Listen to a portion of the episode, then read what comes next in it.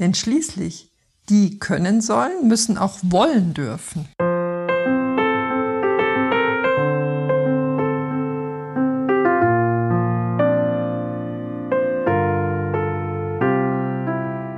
Und der wesentlichste Punkt in einer beziehungsstärkenden, beziehungsfördernden Sprache ist für mich Dankbarkeit.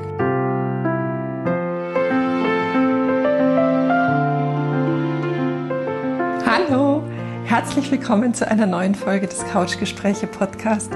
Mein Name ist Petra Oleni und heute habe ich eine Solo-Impuls-Folge für dich dabei rund um das Thema beziehungsfördernde Kommunikation. Ich habe ein paar Alltagstipps und Tools aus meinem Coaching- und Mediationswerkzeugkoffer eingepackt und zusammengestellt und möchte sie dir gerne an die Hand reichen, weil dein Leben will, dass du es wirklich, wirklich liebst, gehören dazu nicht starke Verbindungen zu dir selbst und zu deinen Mitmenschen?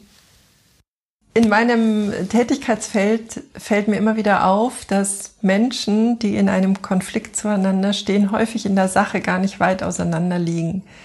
Es ist die Kommunikation, die die Störungen verursacht, die Missverständnisse heraufbeschwört, aber auch im Umgang mit sich selbst spielt ungesunde Kommunikation einen so, so bedeutenden Anteil.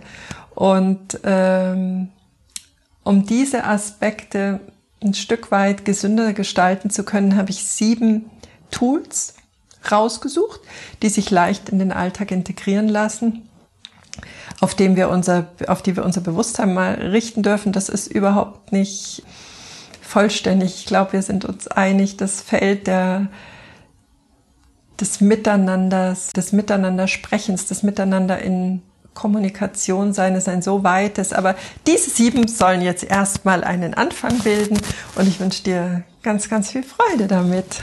Zum einen ist es natürlich so, dass Sprache dem Austausch oder der Weitergabe von Infos dient, aber da ja sehr, sehr große Unterschiede vorzufinden sind. Du kennst sicher wohltuende, ganz ermächtigende, ermutigende Sprache, die ähm, ja, die dich mit einem guten Gefühl zurücklässt. Genauso aber auch sehr kraftfordernde Sprache. Und wenn man mal darauf schaut, alles, was wir mit Sprache machen, macht Sprache auch mit uns. Jeder Gedanke, jedes Wort wirkt und schafft somit unsere Wirklichkeit. Es wirkt unmittelbar auf unser Handeln ein. Deswegen denke ich, sollten wir diesen Blick scharf stellen und ich würde sehr gerne einmal mit dieser wertschätzenden Kontaktaufnahme beginnen.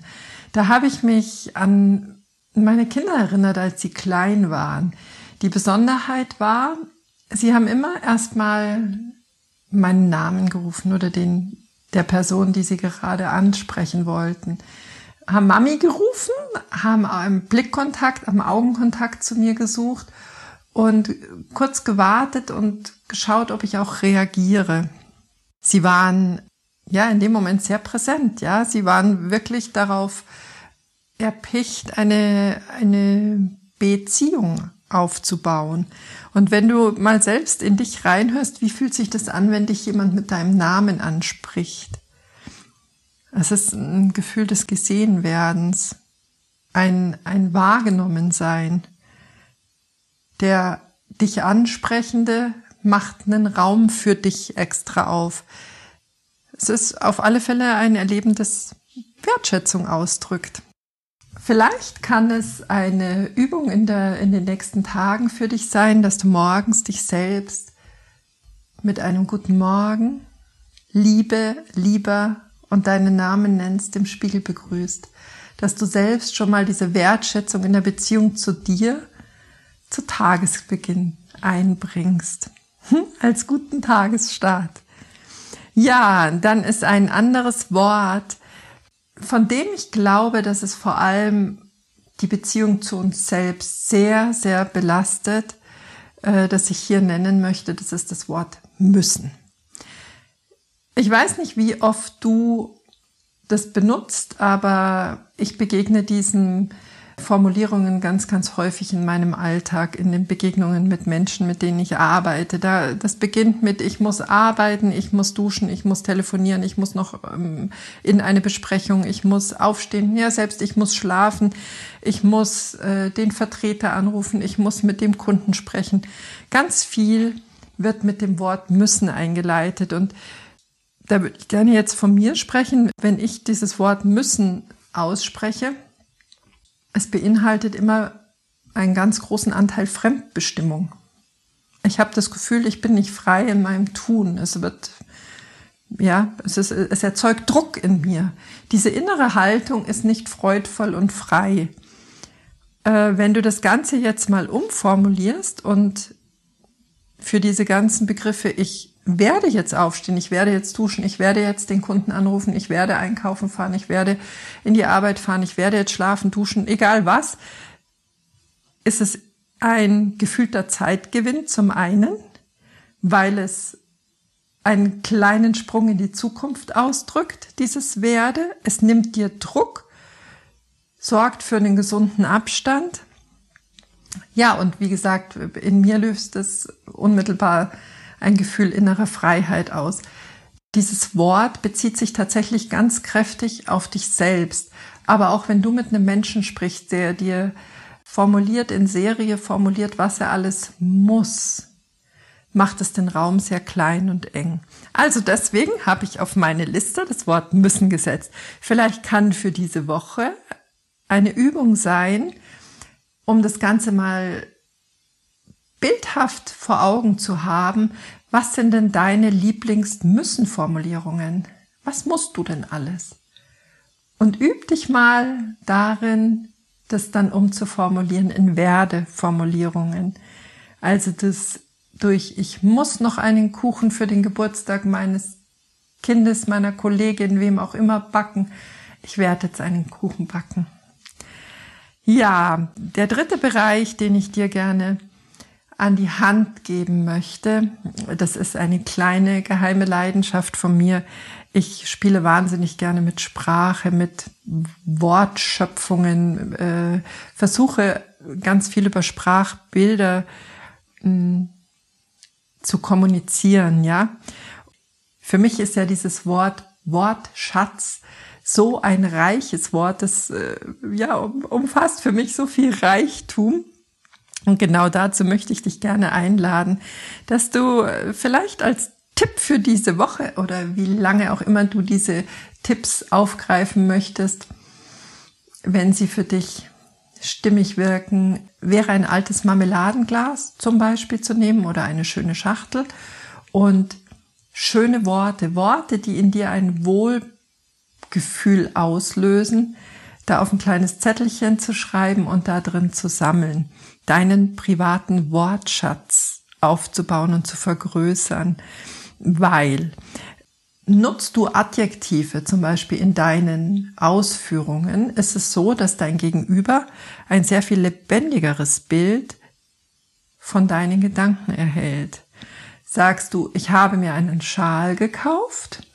Ja, weiß ich, du hast einen Schal gekauft erzählst du mir, ich habe mir einen roten, dicken, ganz langen, flauschigen Schal gekauft, habe ich ein sehr klares Bild davon und kann viel, viel besser in die Welt meines Gegenübers eintauchen. Ich kann die Situation, von der mein Gegenüber spricht, viel leichter erfassen. Als ich, als ich über meine Zusammenstellung nachgedacht habe, sind mir Worte in den Sinn gekommen. Ich liebe zum Beispiel warmherzig. Das klingt für mich warmherzig oder anmutig.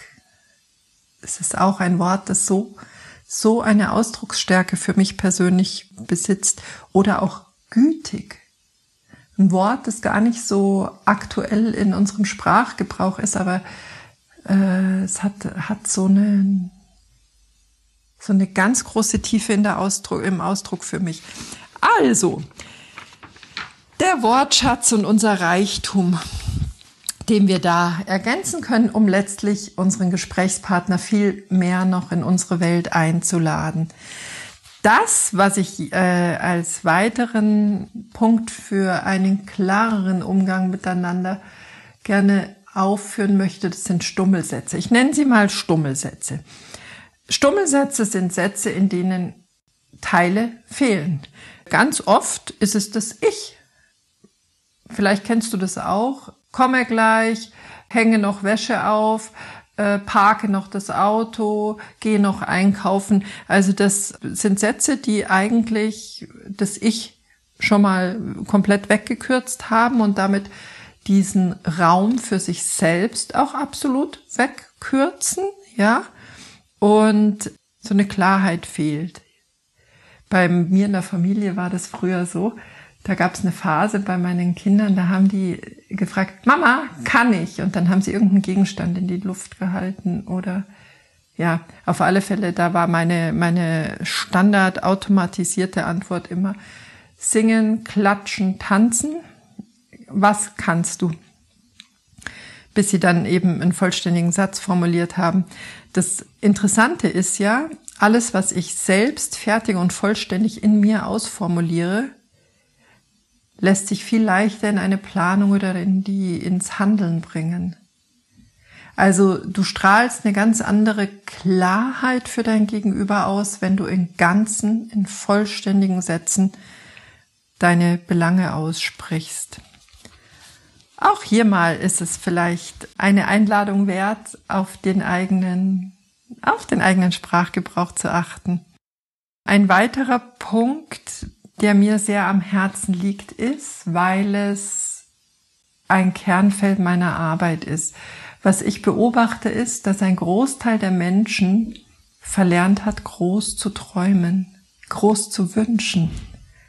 Wir haben über die Jahre oder Jahrzehnte ganz feste geübt, alles in einem sehr engen Rahmen zu artikulieren und aber tatsächlich auch zu fühlen und zu wünschen.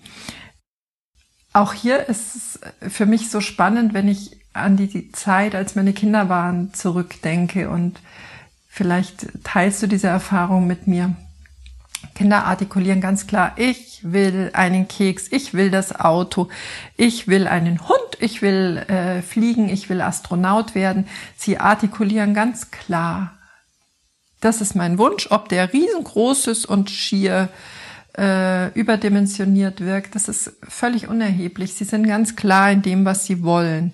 Und unsere Konditionierung hat sich dahin entwickelt, viel mit ich möchte oder noch intensiver äh, geschmälert ist dann der Konjunktiv. Konjunktiv heißt ja Möglichkeitsform im Deutschen. Das heißt, ich würde gerne, eine Möglichkeitsform ist schon gar nicht mehr, da ist schon die Realität gar nicht mehr umarmt darin.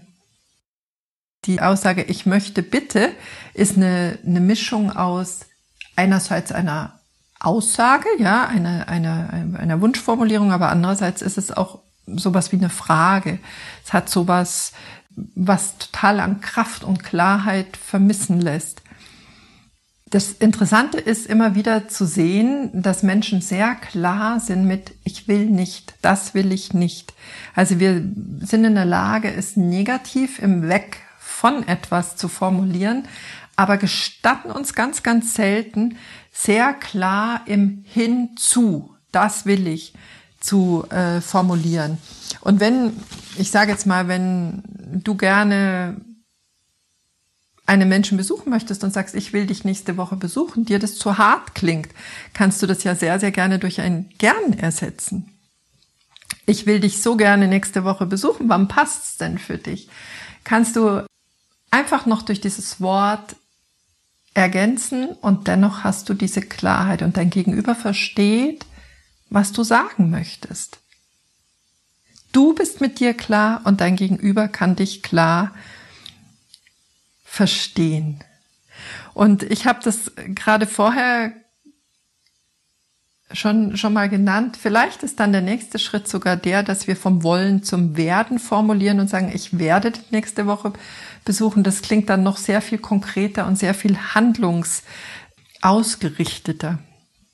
Aber ich denke, allein dieses Bewusstsein darüber zu haben, wie das Wort ich möchte oder könnte ich bitte, würde ich bitte, wie das wirkt, wie es dich selbst, wie es dir selbst Kraft in der Aussage nimmt und wie es beim Gegenüber auch geschmälert ankommt und so viel mehr Power hat, wenn du es durch Wollen ersetzt, war jetzt an der Stelle noch aufzuführen. Da habe ich äh, ein, von einem Unbekannten ein, ein kleines Gedicht gefunden, das wollte ich dir gerne auch noch weiterreichen. Vom Dürfen und Wollen heißt es. Wenn ich nur darf, wenn ich soll, aber nie kann, wenn ich will, dann mag ich auch nicht, wenn ich muss. Wenn ich aber darf, wenn ich will, dann mag ich auch, wenn ich soll. Und dann kann ich auch, wenn ich muss. Denn schließlich, die können sollen, müssen auch wollen dürfen. Ähm, in der vorigen Folge, das glaube ich war die Folge 32, da habe ich ja schon ein bisschen ähm, so, so, so dieses Thema Sprache und Klarheit in der Sprache gestreift. Ein Aspekt, den ich dort auch schon angerissen habe, ist das Wort aber. Es gibt so ein paar Worte, die, äh, die alles, was du im Vorfeld gesagt hast, schon wieder komplett reduzieren und minimieren in ihrer Wirkung. Und heute möchte ich ganz konkret die Worte eigentlich und aber herausgreifen, die eine Einschränkung, einen Einwand beinhalten, ja. Gleichzeitig wirken die aber emotional ganz stark beim Gegenüber. Also wenn du sagst, du hast ein schönes Kleid an, aber, aber länger könnte es sein oder du hast aber ein schönes Kleid an. Du hast eigentlich ein schönes Kleid an. Ist es kein Kompliment? Kein Kompliment, das aus dem Vollen schöpft. Und aus dem Vollen schöpfen ist eine Haltung, die du über deine Sprache in dich selbst aufnimmst. Und du kannst ja mit deinen Worten großzügig sein. Die stehen dir unbegrenzt zur Verfügung. Das ist ein Ansatz um Mangeldenken.